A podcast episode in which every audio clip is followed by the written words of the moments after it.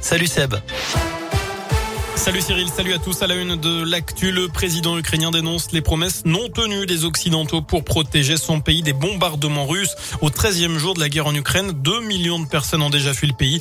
La Russie est accusée aujourd'hui de ne pas respecter le couloir humanitaire de Mariupol.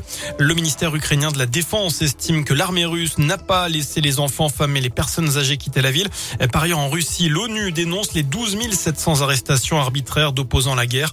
La plus haute responsable des droits de l'homme aux Nations Unies précise également que les médias sont forcés dans ce pays de n'utiliser que les informations et les termes officiels.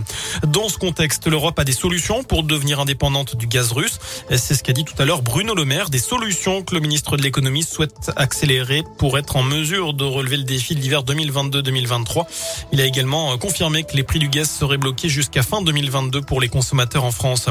Dans l'actu également, l'égalité salariale et professionnelle, c'est ce que réclame une intersyndicale ce mardi 8 mars à l'occasion de la journée internationale de lutte pour les droits des femmes, avec un appel à la grève lancé chez nous et partout en France. Il y a eu des perturbations, notamment dans les crèches, les cantines, les écoles aujourd'hui, et des rassemblements ont été organisés. C'était ce matin à Saint-Etienne, entre la place du Peuple et la place de la Liberté.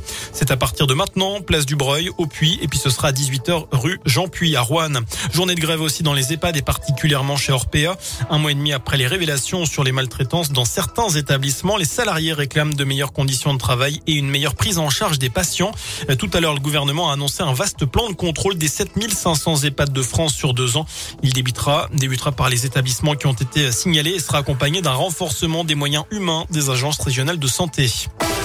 Dans le reste de l'actu, retour sur ce conflit de voisinage dimanche soir à Saint-Etienne. Un individu de 52 ans, fortement alcoolisé, eh bien, a été interpellé dans le quartier de Montplaisir après avoir blessé un voisin. Il s'est mis à jeter de nombreux objets par la fenêtre et notamment un couteau qui a touché un homme de 47 ans. La victime a été atteinte au niveau du mollet et a été prise en charge par les pompiers. L'auteur des violences, lui, a été rapidement interpellé. Placé en garde à vue, il a assuré ne se souvenir de rien compte tenu de son état alcoolisé. Il sera convoqué devant la justice ultérieurement. Il avait été renversé par une voiture au puits le 15 janvier dernier. Un piéton de 92 ans a succombé à ses blessures selon le progrès. La victime avait été percutée au niveau de la place Cadlade alors qu'elle traversait un passage piéton. Son épouse de 86 ans avait aussi été blessée. D'après les premiers éléments de l'enquête, la conductrice aurait été éblouie par le soleil. Le feu était ouvert pour les automobilistes.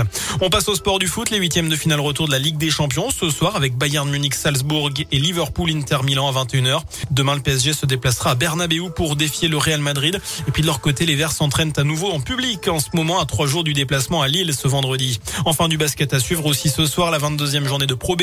Saint-Chamond, toujours leader, reçoit Tours à partir de 20h à la Halle Bouloche. Voilà pour l'essentiel de l'actu. Excellente fin de journée. Merci Seb.